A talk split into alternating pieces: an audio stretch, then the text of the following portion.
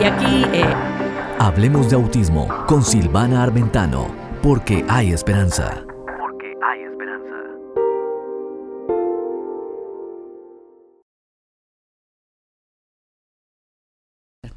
Y hola, hola, ya estamos aquí una vez más en Hablemos de Autismo con Silvana Armentano, porque hay esperanza y esa esperanza obviamente la queremos extender a todas las personas que se están comunicando y a ti que estás ahí conectado. Hoy quiero contarte que vas a poder leer eh, aquí en cbclavoz.com, en el website cbclavoz.com, acerca de este nuevo artículo que escribí sobre las terapias con perros para los niños autistas. ¿Es beneficiable eso? Bueno, fíjate que es una excelente opción, ¿sí? Y si estamos pensando en incluir en su vida a un eh, animal doméstico como un perrito, Qué bueno que podamos escoger un perrito de servicio. En este caso se le llama a un service dog. Es un eh, perro que se entrena especialmente para las necesidades del niño y para, obviamente, ayudarlo a la comunicación y la expresión de sus emociones, ¿no? Qué interesante que los perritos puedan ayudarnos, también los gatitos, ¿no? Pero bueno, en este caso voy a hablar de los perros específicamente, como en anteriores eh, programas estuve hablando de los caballos, ¿sí? En este caso es tan importante el poder eh, saber de que los animales domésticos nos ayudan a expresar nuestras emociones y obviamente al control emocional del niño. Entonces, eh, fíjate por qué está indicada la terapia con los perros para los niños autistas. Y bueno, eh, ayudan a todo el, a su entorno, ¿sí? Ellos ayudan a trabajar los, la, autoestima, la ansiedad social y la autonomía. Y también el cuidado de alguien. Ellos saben que tienen que sacar a caminar al perrito, que tienen que limpiar el pupu y el pipi, que obviamente lo tienen que entrenar al perrito, el perrito le da cariño, lo saluda. Y es una manera de que él se haga cargo de alguien muy especial también como él, ¿no? Y entonces estos estudios eh, se han eh, realizado en todas partes del país, ya con más intención, ¿no? Ya se llama eh, terapia con perros. Y hay instituciones, hay instituciones en toda la ciudad, así que me gustaría que tú buscaras en tu ciudad donde se trabajan con perros de asistencia terapéutica, ¿no es cierto? Ah, y obviamente el doctor puede prescribir una, una receta que el niño se pudiera favorecer de esa terapia. Ahora, quiero decirte que también eh, hay instituciones médicas o coberturas sociales o coberturas médicas que cubren este servicio. Hasta ahora encontré que son totalmente gratuitos y que son compañías o fundaciones que ofrecen ese servicio gratuito porque obviamente todo esto todavía está en estudio, pero es muy lindo. Van a las escuelas, van a la casa del niño, van a la terapia. Eh, por ejemplo, me enteré que hay un niño que va a ser asistido con uno de estos perros y el perro le va a ayudar a poder correr. ¿Qué te parece? A mí me parece impresionante, ¿no es cierto?, cómo los animales pueden ayudarnos a salir adelante, ¿no? Y a trabajar en esta situación tan especial que es el autismo. O sea que hay mucha esperanza, hay muchas oportunidades que podemos eh, adquirir y que podemos incluir, de eso se trata. No todos los perros son adecuados para trabajar con niños autistas se seleccionan aquellos ejemplares o de, diferente tipo de razas que son dóciles y tranquilos y se trabaja siempre bajo la supervisión de un profesional. Es por este motivo que estos perros en concreto pueden ayudar a establecer una relación calmada, miren qué interesante, positiva y adecuada para su trastorno. La dificultad que experimentan los niños autistas en las relaciones mengua, o sea, decrece al tratarse de un perro, ya que no muestra imprevistos sociales, que el propio paciente no pueda entender. Ellos dominan la situación. El perro es impresionante, ¿no? Algunos beneficios extras eh, pueden ser la disminución de la ansiedad, ¿sí? Vemos que también el, el, niño con autismo a veces es afectado por la ansiedad de no poder comunicarse o no poder tener rápidamente lo que quiere y empiezan todas esas explosiones, ¿no? Y entonces, eh, obviamente, puede eh, la disminución de la ansiedad, el contacto físico positivo, aprenden sobre la responsabilidad y practican además la autoestima. Qué hermoso que son esos eh, perritos tan especiales. ¿Y cuál sería la raza? Me gustaría que tú me escribieras ahí debajo de los comentarios si obviamente hay ciertos tipos de razas de perros que son mejores que otros. Básicamente son aquellos que son más calmados, ¿no? Y obviamente están más predispuestos a ser entrenados. Y como les dije anteriormente, esto es algo muy nuevo, pese que antes lo usábamos a los perritos como, como animales domésticos, obviamente, pero ahora podemos asociarlos e incluirnos en la vida del niño con autismo para muchos más propósitos que solamente tener un perro, ¿no? Los perritos son súper especiales y claro, y el perrito es algo muy importante para el niño, por eso que hay que cuidarlo muchísimo. Quiero contarte que hoy el programa está súper, súper, súper extra, súper cargado de muchas cosas. ¿sí? Tenemos eh, conversaciones con diferentes especialistas que te van a traer mucha información y una canción que me encanta. ¿sí? Así que quiero que te quedes hasta el final para poder aprender mucho más. Bueno, te enteraste de que en cbclavoz.com hay artículos sobre autismo. ¿Qué esperas? Mira, vas a CBC La Voz, Com, y ahí en el buscador eh, escribes la palabra autismo y vas a ver ahí muchísimos escritos que tengo el privilegio de haberlos escrito, pero que quiero que los leas y escribas tus comentarios abajo. Porque claro, cuando escribes tus comentarios o tus preguntas, de ahí podemos hacer nuevo contenido para traerte sobre tus inquietudes. ¿sí? Los padres, claro, necesitamos tener herramientas constantes y en tiempos de pandemia eh, se ha convertido todo en un gran lío, ¿no? En un gran lío pero qué importante porque el perro también, a ser eh, un animal instruido y entrenado, puede ayudarnos a prevenir crisis por estas pandemias, por el encerramiento, obviamente, y eh, para liberar ese estrés que los niños obviamente están eh, siendo mm, bombardeados por esta situación mundial de esta pandemia que obviamente va a continuar, ¿no? Va a continuar por el hecho de que todavía no hay mucha información. Los perritos hay que cuidarles la salud, hay que llevarlos al doctor, o sea que también es una inversión muy grande. Como les dije, hay ciertos, ciertas eh, coberturas médicas que cubren el tratamiento con los perros, o sea que está cubierto financieramente también estas terapias. Así que busca eh, con preguntar no, no pierdes nada, sí, así que busca, llama por teléfono a tu cobertura médica a ver si este tratamiento, tanto como la musicoterapia y la hipoterapia, o sea, la eh, equinoterapia, perdón, están cubiertas por ciertas, eh, ciertas eh, coberturas médicas, valga la redundancia. bueno, yo tengo mucha información hoy para ti y espero que hayas aprendido muchísimo como yo estoy aprendiendo y quiero que obviamente te conectes. Eh, ¿Estás en otro país? Me gustaría saber de dónde te conectas, de dónde estás escuchando y a dónde eh, te ha servido, cómo te ha servido toda la información que te estamos dando. Recuerda que aquí eh, siempre estamos diciendo que hay esperanza porque, claro, todos estos recursos nos muestran que sí, es real. Una esperanza, pero la esperanza sola no es suficiente. Hay que actuar en esa esperanza y este contenido que te estamos entregando es para que puedas usarlo y si te funciona, lo retienes y si no, lo descartas, ¿no? Es importante eso, que tú pruebes y veas qué es lo que le funciona a tu hijo y tomes data, o sea, tomes información de que cuando empezaste, los cambios que viste, eh, cuánto tiempo de terapia estuviste haciendo con el perro o con el animal que estás trabajando y cuáles son los beneficios que viste de esa inversión de incluir a ese animalito en el diario vivir del niño o la visita o bien la terapia que estás haciendo. Bueno, hay mucho más, así que quédate ahí porque enseguida volvemos y recuerda que hay esperanza. Entonces piensa en esto. Una idea sin acción es lo mismo que nada.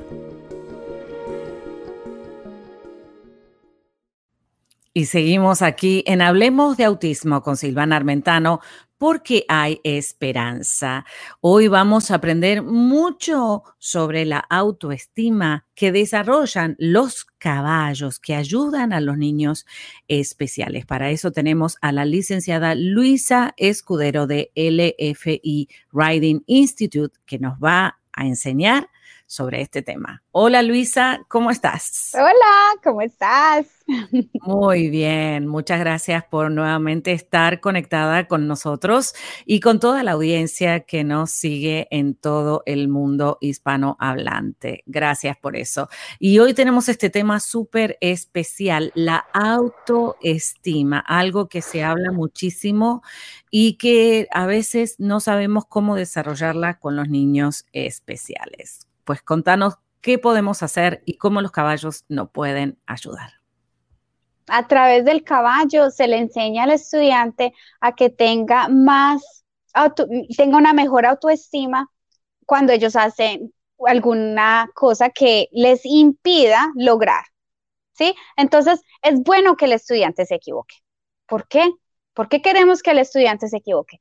Número uno, porque se va a dar cuenta, me equivoqué, no me está funcionando, ¿cómo lo voy a corregir?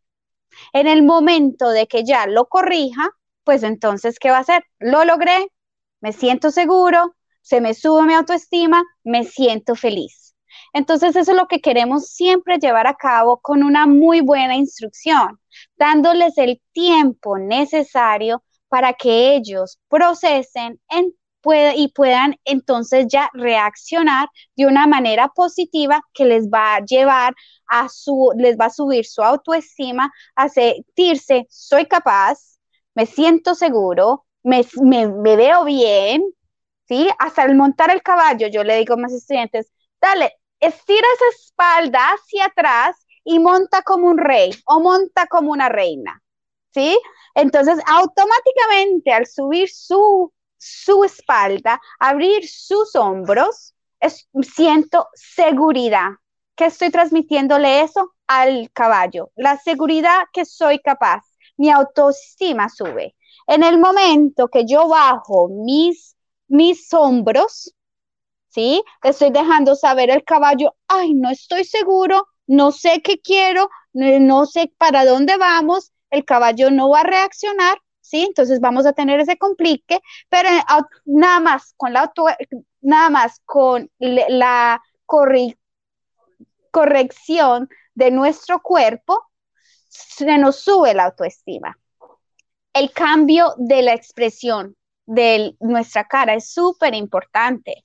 Algo que los niños no se dan cuenta es, sí, ellos lo hacen de cuando se cierra, uno como adulto puede entender que algo está pasando, se siente inseguro, no lo está entendiendo, entonces se va procesando. Ahí va lo de la instrucción. Entender, poder recibir esa información del estudiante y poderla entonces usarla como una herramienta para ayudarle en lo que él necesita. En este caso sería la autoestima.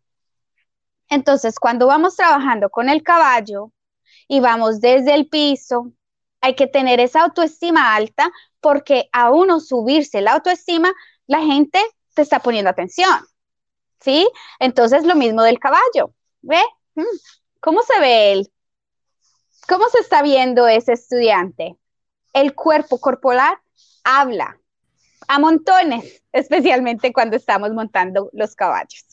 Claro, y qué interesante, ¿no es cierto? Que a lo que decís que el, enderezar la columna, la espalda, también eso mejora mucho la postura del niño, ¿no es cierto? Que es una cosa tan difícil en los niños especiales con autismo que tienen eh, bajo tono muscular y que les cuesta mucho retener la posición de derecho. Uno está constantemente corrigiéndolos y como el caballo simplemente con subirse...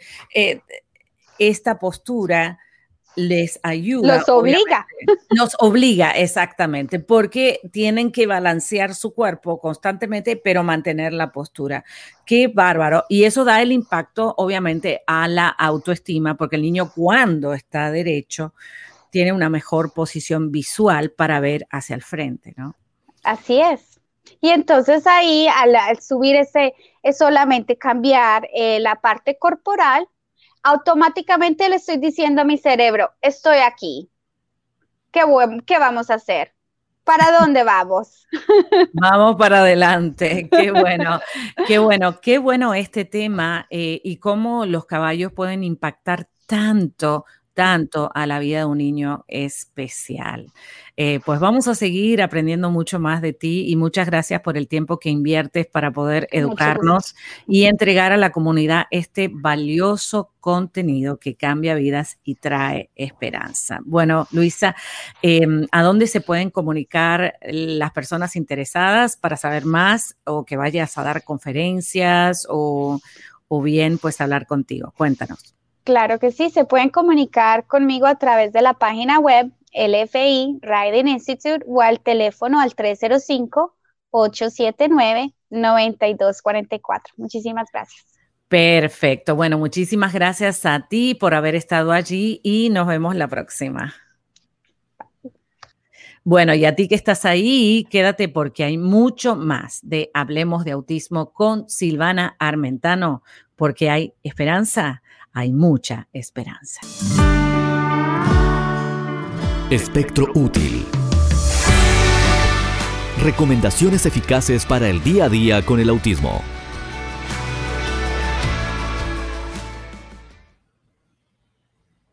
Y aquí estamos una vez más para compartir contigo más información útil para, edificar tu vida y traerte una esperanza real. Hola, soy Silvana Armentano y esto es Hablemos de Autismo porque hay esperanza. En esta oportunidad tenemos a la licenciada Jocelyn Terreros desde México que nos va a enseñar cómo construir la unidad en la pareja del niño especial, o sea, en los padres, en la pareja de los padres, cómo construir esa unidad con tres consejos o ejemplos que nos van a edificar. Y le vamos a traerla aquí a la pantalla. Hola, Jocelyn, ¿cómo estás?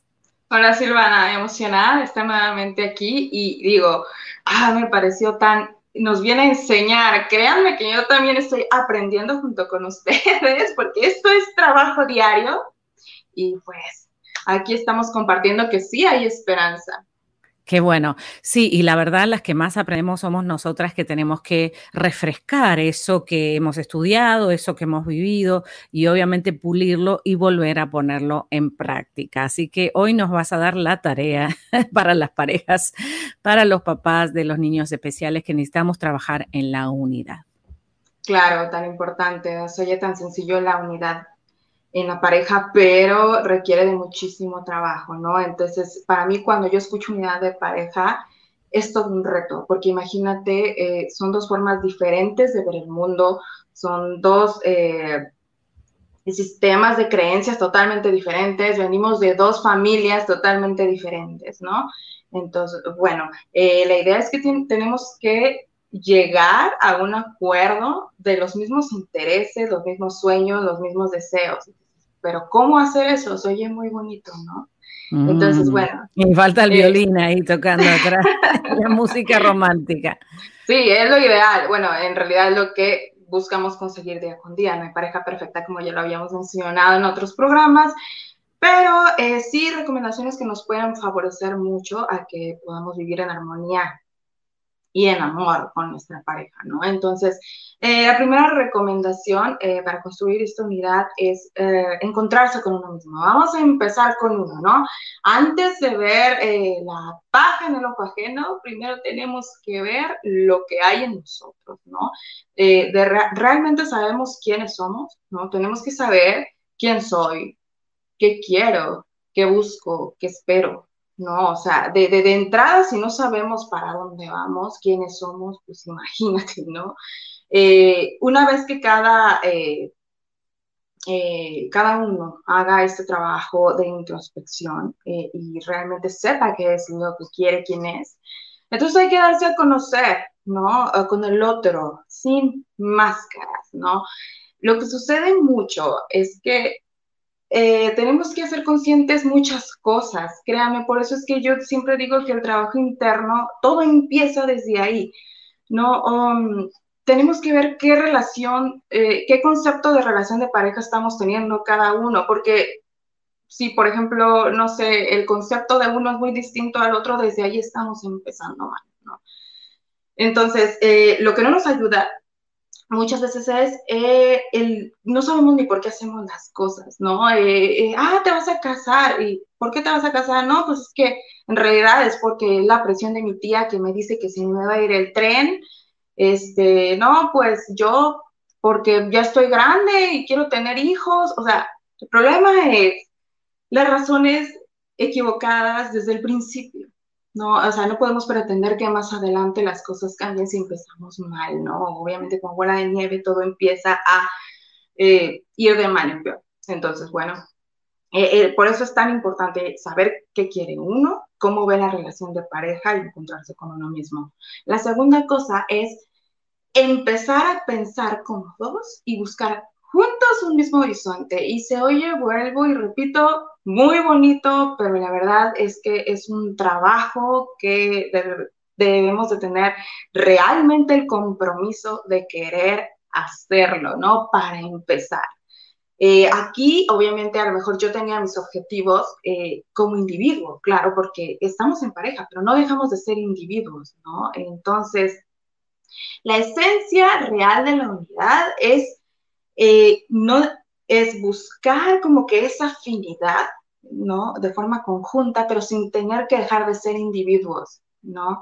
Y ahí, ahí es donde está realmente el reto. Entonces, ¿qué vamos a hacer para favorecer esto? Bueno, pues vamos a modificar nuestros objetivos, ¿no? Antes éramos uno, ahora vamos a empezar a pensar por dos.